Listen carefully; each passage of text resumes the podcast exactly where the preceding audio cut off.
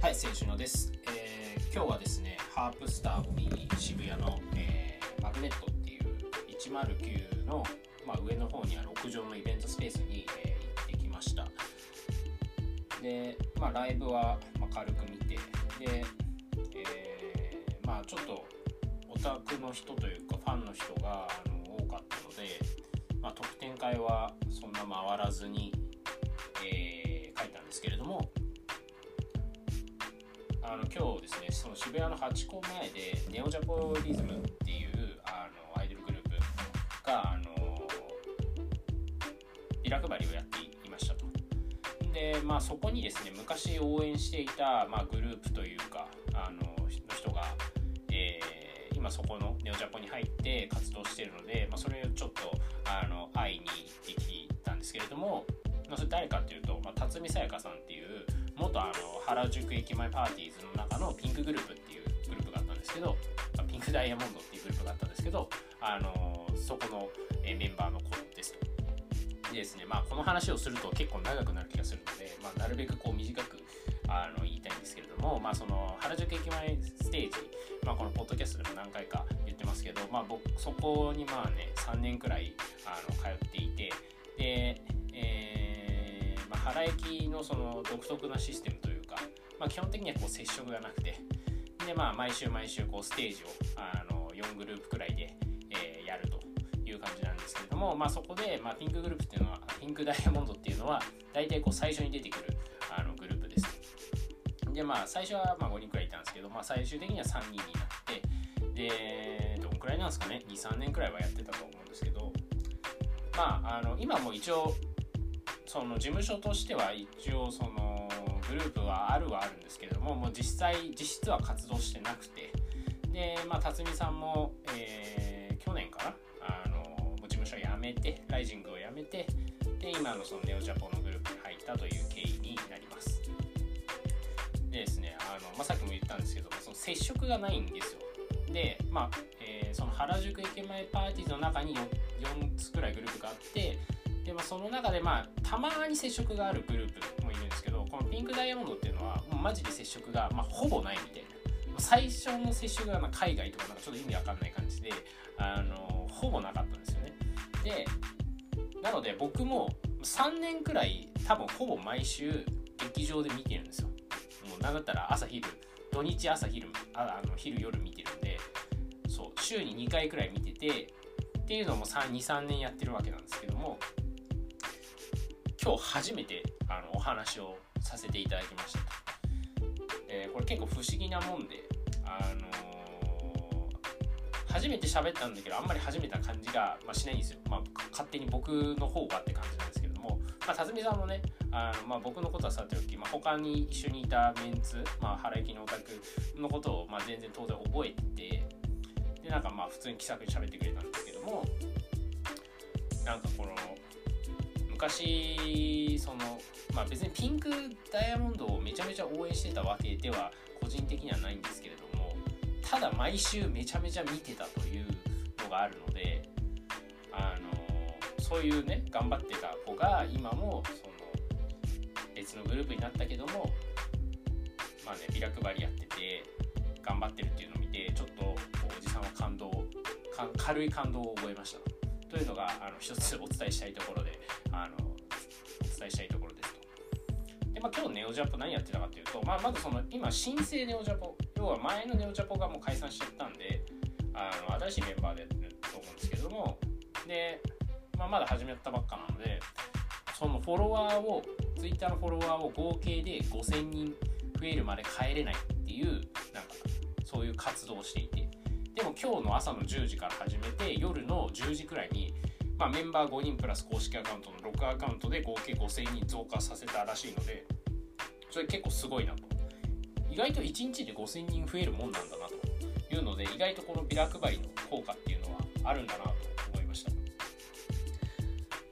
はい。えーまあ、そんな感じでねあの昔まあねやっぱりそのアイドルってまあ1グループで終わることって多分あんまり最近なくて大体みんな、まあ、解散をするのか脱退をするのか卒業するのかっていろいろありますけどあの大体こうね次のグループみたいな感じでこうアイドルグループをこうね、渡り歩いてこうキャリアを積むみたいなのも、まあ、割と最近は普通にあるのかなと思ってて。でねまあ今応援してるハープスターとかもね上投さんも庄司さんも、えー、坂東さんも、まあ、皆さん、えー、2つ目なのかな？2つ目のアイドルグループに所属していてあの、まあねこう諦めないのってまあそれ当然大事だし、まあ、長く続けることが大事なんだけれどもまあね辞める子もいる中でやっぱ続けてる子っていうのはそのどんな形であれね続けてる子っていうのは、まあ、非常にこう貴重な存在なんだなというふうに、え思いました。一回ここで切ります。はい、えー、別の話をしようかなと思うんですけれども、えーとまあ、昨日かな、えーと、昨日の推し、えーと、ツイッターで、まあ、ちょっとバズってるツイートがあったので、まあ、それ紹介しようかなと思うんですけれども、え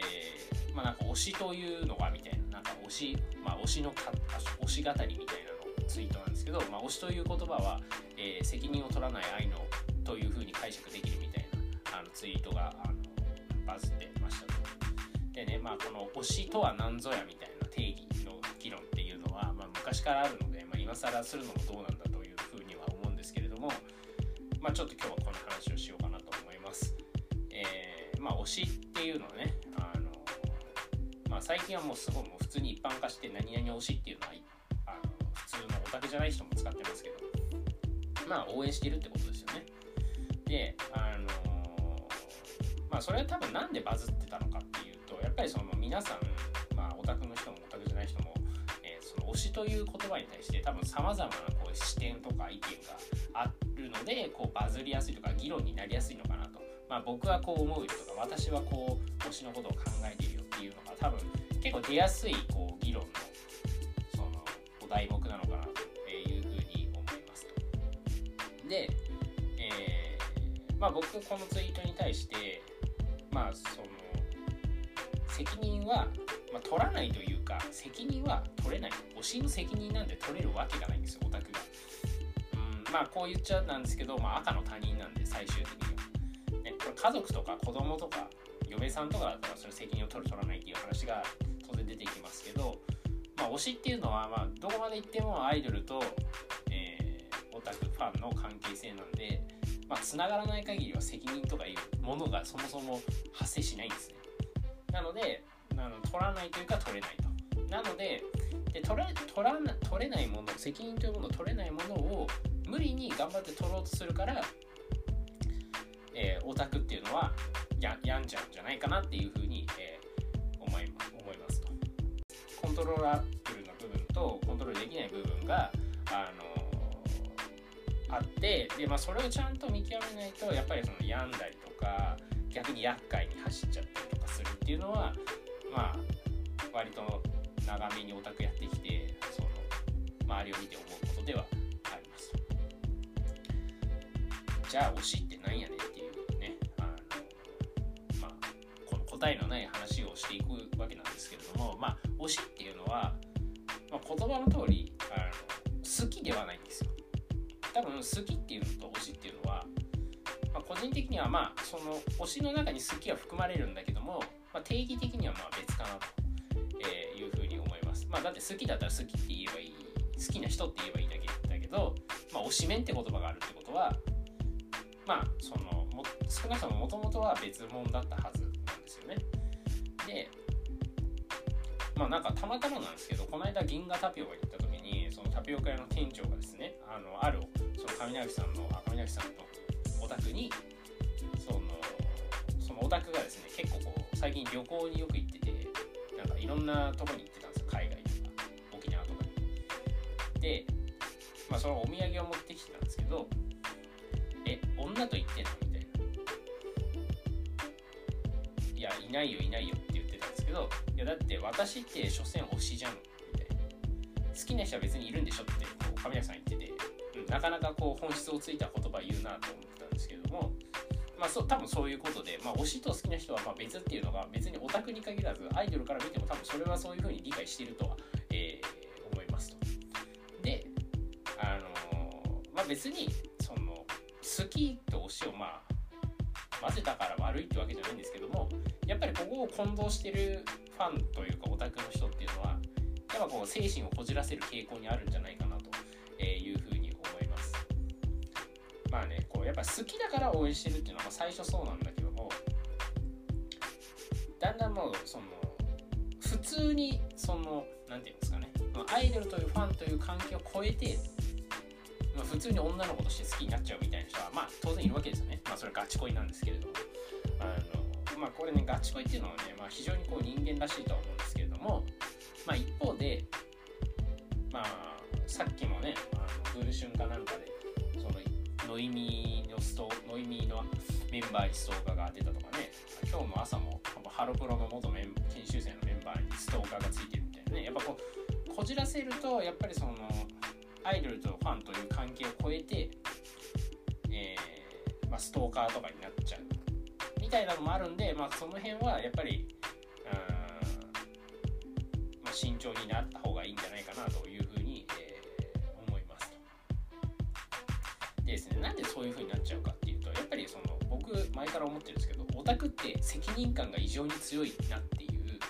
あの責任感感じすぎ問題っていうのを思っていてなんか本来多分アイドルを応援するっていうのは、まあ、趣味なんですよねなので、まあ、もっとこうライトに楽しめればいいはずなんだけども、えー、そこに対してなんかこう別に責任感を感じること自体は悪くないと思うんですけど、まあ、必要以上に責任感を感じる人が、まあ、多いんじゃないかなと。でまあそれはねやっぱりそうアイドルもやっぱそういう風にそのオタクに絡むわけですよ。やっぱガチ恋にさせた方がまあいいわけですよねアイドルからしたら。ガチ恋になってくれたら私のことをちゃんと応援してくれるはずだみたいな、まあ、あの腰を据えて応援してくれるはずだと、えいう風な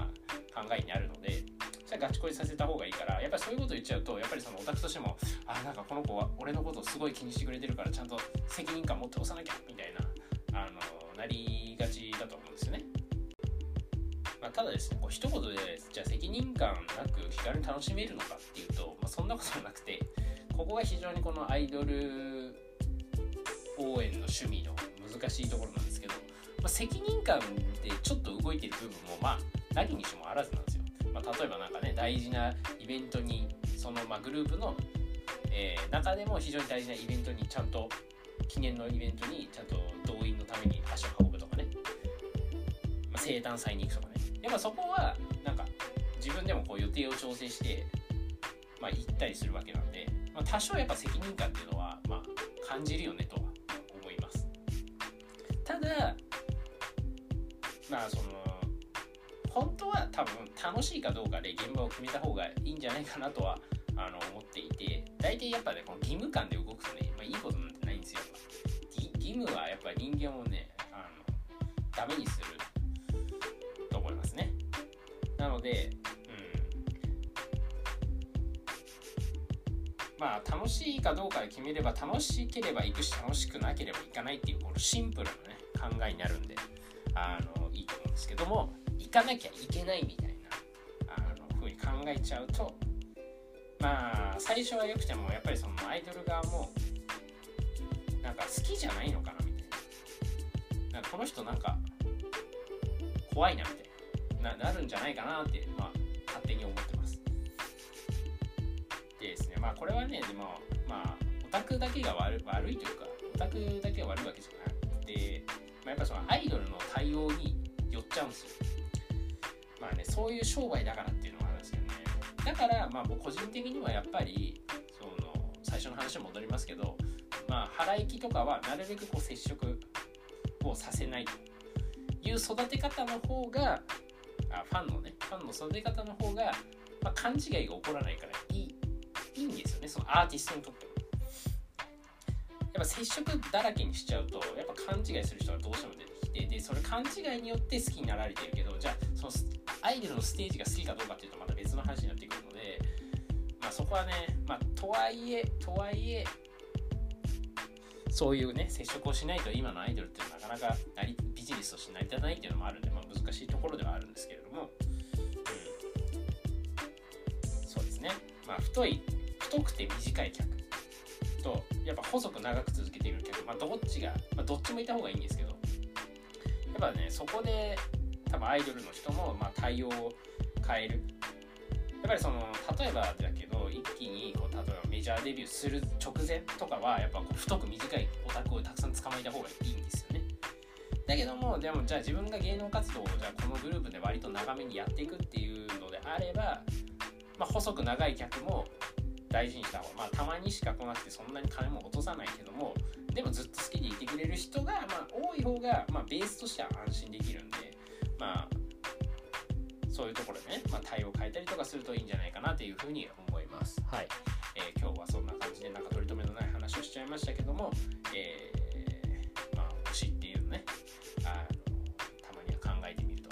しょうか。はい、えー、今日も終わりです。